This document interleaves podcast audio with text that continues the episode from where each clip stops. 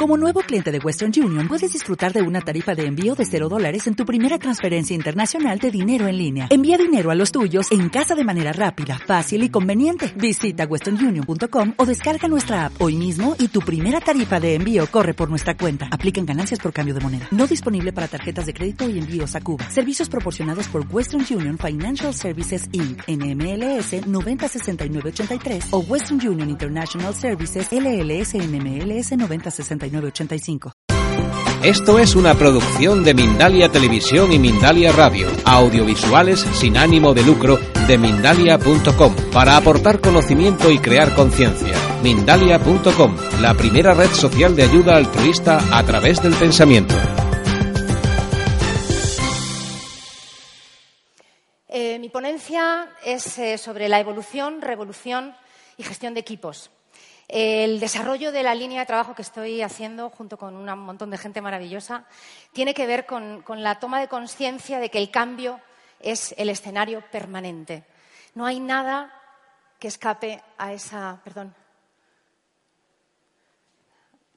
Creo que no funciona mi pasapalabra. Gracias.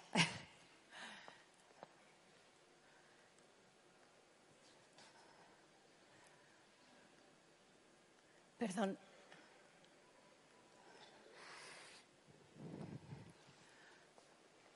Vale.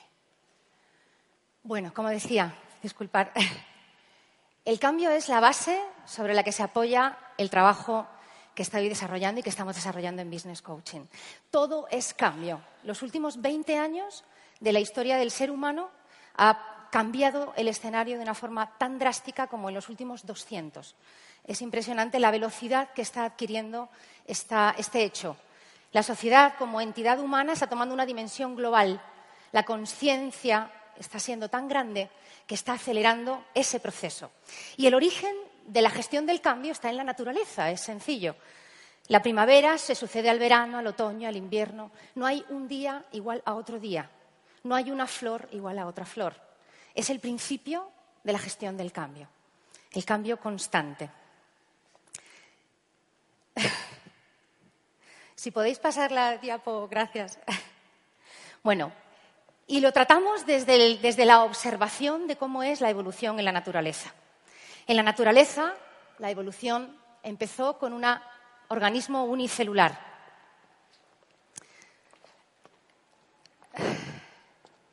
Sí, los organismos unicelulares fueron la primera respuesta que dio la vida a esa a ese entorno que con esos cambios generaba situaciones hostiles.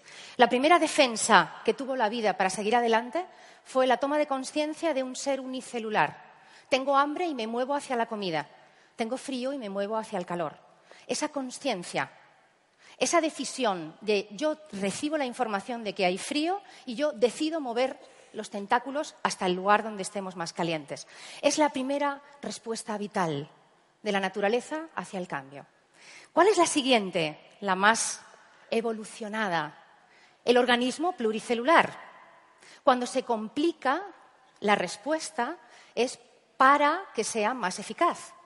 Esa es la, observación que podemos eh, tener mirando a la naturaleza. Perdón, gracias. Sí, sí, la teoría la tenía. Gracias. Esa es lo que nos da la, respuesta a la naturaleza, nos, indica eso, que es la evolución. La respuesta se sofistica porque cada uno de los organismos se especializa, pero no funciona si no toma conciencia de ese individuo pluricelular. Eso es lo que nos da la naturaleza. ¿Qué ocurre con el ser humano? Pues que ya no es evolutivo, ya tiene que tomar conciencia. Nos echaron del paraíso. Bienvenidos al mundo libre realmente somos conscientes de nuestra identidad. Somos como ese ser unicelular a otro nivel. ¿Y eso qué ha generado? Soledad, aislamiento, sensación de separación. Nos sentimos fuera del sistema que antes nos pertenecía, al que pertenecíamos. ¿Y cómo lo resolvemos? Pues de la misma manera que lo resuelve la naturaleza, tomando conciencia de ese ser pluricelular que nos contiene, que nos habita, al que contenemos y al que habitamos, al que afectamos y que se ve afectado por nosotros. Esa es la toma de conciencia de lo que es, en principio, un lío tremendo. porque pertenecemos a un montón de, sistemas, porque el rol de madre perfecta se va a pisar con el rol de ejecutiva perfecta, con el rol de amiga perfecta. Entonces, ¿qué tenemos que resolver? Tenemos que resolver las relaciones, la conciencia de que somos un equipo. No hay que construir equipo, hay que tomar conciencia del que ya está, en el que ya estamos. Y pertenecemos a nuestra familia, a la escalera de nuestra casa, a nuestro barrio, a nuestra provincia, a nuestro país, a nuestras clases de yoga de los miércoles por la tarde. ¿Quién no ha sentido eso? Pertenecer a algo que toma cuerpo y que cada vez que nos juntamos, insisto en los coaches, toma más cuerpo, genera proteína, genera conciencia de sí mismo. Y en equipos trabajamos con los ejes y con la RSC que nos ayuda a nivel metodológico a tomar conciencia de todos esos interlocutores, a los que afecto y que se ven afectados. Y en principio cualquier equipo en empresa parte de un propietario que tiene un recurso, no siempre material. A veces es un buen profesional que es propietario de sí mismo. Qué cosa tan bonita. Por fin, la RSC podemos empezar a utilizarla los profesionales libres. Aquí está, a nuestro alcance. El cambio social ha permitido eso. Tomemos conciencia de que somos propietarios del valor que aportamos en el mercado. Somos propietarios de lo que sabemos hacer bien somos propietarios. Solo nosotros decidimos. Quien te diga lo contrario te está mintiendo. ¿Vale? Somos propietarios. Pero también tenemos que relacionarnos con unos directivos. Hemos de ser buenos jefes de nosotros mismos. Hemos de gestionar bien nuestras agendas, nuestras expectativas, nuestras previsiones. Qué pesado. Siendo empleado esto no hace falta, claro. Bienvenido al mundo libre, una vez más. Pero no solamente es esto. Hay más gente ahí fuera. Necesitamos comerciales. Necesitamos gente que esté vendiendo nuestro producto, nuestro servicio. Esa es la toma de conciencia.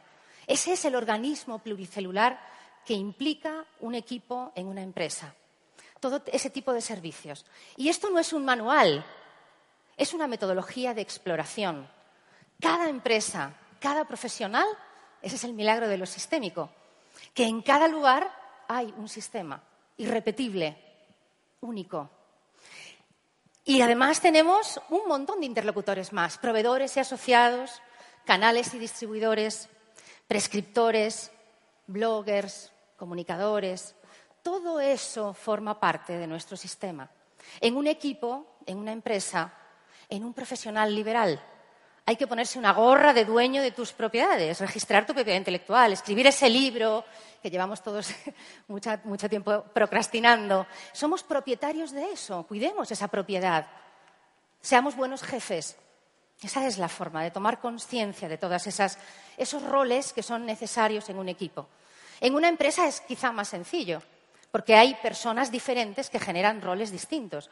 Ahí es más fácil cuando encontramos emprendedores pequeños, pequeñas empresas, ahí es donde está el verdadero reto de hacer coaching y gestión de equipos. Cuando esos roles no son departamentos, sino que son ratos de una sola persona, que genera todos esos roles. La RSC no se puede aplicar solamente en grandes multinacionales. Es un camino para generar prosperidad en la pequeña, en el profesional liberal. Y todo este mapa, porque al final cada uno tiene que explorar su propio mapa, hay una parte interna que controlamos, a la que afectamos directamente, que ahí no hay tío, pásame el río. Si esa persona está haciendo algo que no debe en tu equipo, es tu responsabilidad que él tome conciencia. Hay una parte interna que es cocina. Ahí no hay excusas, ¿vale? No es influencia, es control, es responsabilidad. Esa es la responsabilidad interna del equipo. Pero no nos olvidemos, que los sistemas son bastante más complejos que un mapa de dos dimensiones. Además, hay una parte externa en todos y cada uno de esos interlocutores. Esta es la magia de la RSC. Lo que nos da es una metodología para tener en cuenta todas esas partes externas, todas esas partes que no están en nuestro control, que no van a hacer lo que nosotros queramos, pero que sí están en nuestro ámbito de influencia, que sí vamos a poder afectar influir, comunicar. Esa es también parte de la responsabilidad. el ser capaces de ser coherentes, de generar un espíritu en la identidad que realmente dé respuesta, ganar, ganar, con cada uno de esos interlocutores, internos o externos, propios o ajenos, conocidos o completamente desconocidos. Pertenecemos al sistema humano, que es la cosa más grande que hay. Hasta ahí podemos llegar. Y no hace falta que lleguemos tan lejos, os lo aseguro. ¿Y cómo hacemos todo esto? Qué complicado, ¿no? Qué grande. Pues no es tan, no es tan complicado. Realmente estamos desarrollando una metodología que facilita la toma de conciencia desde la identidad. Es importante. ¿Quién nos creemos que somos como equipo, como empresa, como marca? Normalmente en las empresas lo hace el de comunicación, que tiene un máster en literatura romántica y escribe muy bien. Lo que proponemos en Business Coaching es que eso realmente genere un trabajo colaborativo entre todos los interlocutores. Suena complicado y no lo es tanto. A nivel interno, insisto, no hay excusa. No hay excusa de que yo no sepa lo que opina de mi empresa el director de contabilidad o el último contable del departamento. No hay excusa para que yo no conozca esa información. Yo, como identidad grupal, como empresa, como equipo, claro, no soy una persona, no, hablamos de un equipo. No hay excusa para que ese equipo no tenga medios en los que todos esos interlocutores o los representantes internos de esos interlocutores pongan encima de la mesa la información que tienen. Es determinante que eso esté absolutamente al día, que realmente sea lo que nosotros queremos que sea, para que después podamos generar una influencia y una, consecuencia fuera. La visión es lo primero que trabajamos en Business Coaching para generar un diagnóstico sobre cuál es la visión que está teniendo nuestro equipo sobre nuestro trabajo, nuestros interlocutores, nuestros proveedores, nuestros clientes, todo lo lejos que queramos llegar. ¿Cuál es la visión? Construir esa visión en conjunto con ellos. Y eso implica escucharlos. No solamente decirles, tú vas a hacer esto yo fíjate que soy bueno y voy y me enrollo y te perdono no sé qué vida. ¿Cuál es la visión que yo estoy comunicando, con la que yo estoy actuando, la que está guiando el comportamiento de mi empresa, de mi equipo, de mi actuación profesional? ¿Cuál es esa visión? ¿Cuál es la misión que se deriva de eso? ¿Qué es lo que me toca hacer a mí en esa visión? Lo que le toca hacer a la competencia es asunto de la competencia. Lo que le toca hacer a es asunto de los demás. No es tu negocio. Tu negocio es cuál es lo que te toca hacer a ti. Y hay que definirlo. Y además es muy rentable definirlo cuanto antes. Y cuantas más manos de ese mapa de stakeholders entren en esa cocina, muchísimo mejor. Va a ser mucho más eficaz la respuesta de la empresa, del equipo. Va a ser muchísimo más brillante. Y, por supuesto, ¿para qué? ¿Para qué estoy haciendo esto? ¿Qué es lo que realmente define mi actuación? El fin final de las cosas. No para alinearlo y, meterlo a martillo, sino para compartir el que cada uno está viviendo. Escuchar, una vez más, escuchar. Eso falta en las empresas. Y el coaching es la disciplina mágica que hace una metodología para que todo eso se pueda producir, que crea el espacio para que ocurran las cosas. Además de la identidad, una vez definido todo esto, que es muy bonito y además es una parte preciosa, que todo el mundo sale ahí, nos queremos y nos amamos, luego vienen las cosas y no ocurren como nosotros queremos. Así de veces lo he visto yo, muchas veces. Y ahí tenemos un desarrollo de herramientas tácticas, que son la valentía y la perseverancia. La valentía de hablar del elefante rosa, ese que se sienta en las salas de, juntas, nadie dice nada del elefante rosa, pero ahí está y viene uno nuevo y dice, oye, ¿has visto el elefante? calla, calla. Eso lleva ahí toda la vida. no se dice. Tener la valentía de enfrentar esas cosas. ¿Qué pasa en mi línea de producción? ¿Qué lleva el cuñado de mi proveedor de... Sí, pasa en las pequeñas empresas. ¿Cómo voy a resolver eso? ¿Vale? ¿Cuál es el problema que no estoy enfrentando? Porque estoy, bueno, pues en otros compromisos. Táctica. Y perseverancia, por supuesto que sí. Las cosas, insisto, no son siempre como nosotros queremos. Y es una cuestión de herramientas el gestionar la frustración, el miedo, la maravillosa presentación que habéis visto antes, Isabel. Hay herramientas, no, no es magia, no. Hay herramientas para trabajar la, la actitud. Y, por supuesto, la estrategia. Es lo que más, lo que más. Hay que preparar todo lo anterior, hay que afinar todo el instrumento anterior para poder llegar aquí, que es realmente lo que en Business Coaching estamos desarrollando como herramienta de gestión de equipos y de gestión del cambio. Que es primero trabajar la identidad desde la pasión. La pasión histórica, los viejos del lugar. ¿Por qué empezó el que empezó todo esto? ¿Por qué? ¿Para qué? ¿Cuál era su visión? Eso en, empresas de ingeniería es, magia, porque es realmente la superación del conocimiento humano lo que mueve muchísimas empresas, lo, que ha movido muchas empresas en el, en el ámbito industrial. Mucho. ¿Cuál es esa pasión, la vocación que tuvo el equipo cuando se creó esta marca, esta empresa? ¿O cuál es mi propia pasión? ¿Cuál es? Importantísimo trabajar desde ahí. Y luego, cuestión metodológica, integración del equipo, una serie de procesos de coaching para hacer un coaching de equipos y generar esa conciencia de que estamos todos en el mismo barco y, tenemos, la oportunidad de aportar, de merecer el sitio que ocupamos. No solamente de que alguien defienda nuestros derechos y no, somos nosotros los propios patrones de nuestro rendimiento profesional incluso en una empresa. Y yo diría que sobre todo en una empresa. Y además tenemos que integrarnos en el mercado cada vez más, lo estamos oyendo por todas partes. Cooperación, ya no hay competencia. Claro que no. Se dispersó todo el mercado, ya no hay grandes bloques de clientes, grandes bloques. Estamos en la era postindustrial. Se acabaron los grandes bloques. Bienvenido a la gente libre. Bienvenida a la gente libre. En coaching lo vais a ver, hay muchos coaches aquí. Lo vais a ver, es complementario, completamente complementario. Y, veréis que cuando queréis entregar realmente lo que vosotros sois, el valor que vosotros ya tenéis, vais a ver cómo el mercado es el que os especializa, el que os posiciona. El posicionamiento por flujo es la metodología que desarrollamos. El dejarse fluir por las valoraciones. Claro, para eso hay que tener una metodología de escucha de tus interlocutores, entender qué es lo que le pasa a tu cliente, a tu proveedor, a tu distribuidor, al que tú prescribe, a todos los que afectan. Tener esa metodología es súper importante para integrarse en la posición en la que no hay competencia. Hay cooperación, hay sinergias. Existe, yo lo he visto, lo estoy viviendo y lo estáis viendo. Realmente estamos en un sector emergente, en un sector absolutamente transversal. El coaching está presente en muchísimos ámbitos. Y cada vez que le damos una vuelta más, aparecen muchos más.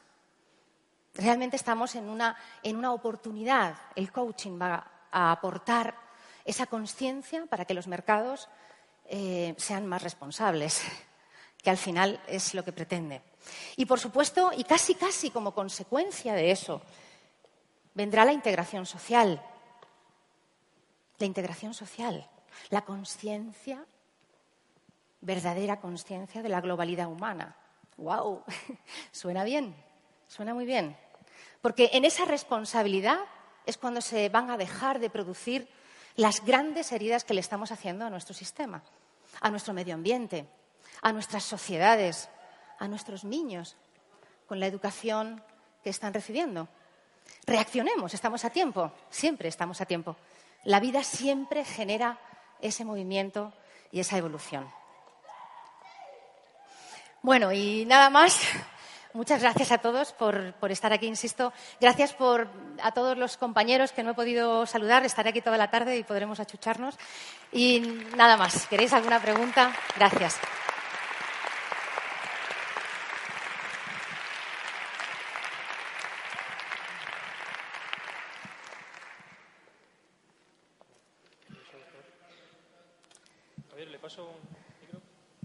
Sí, tenemos, un micro por aquí.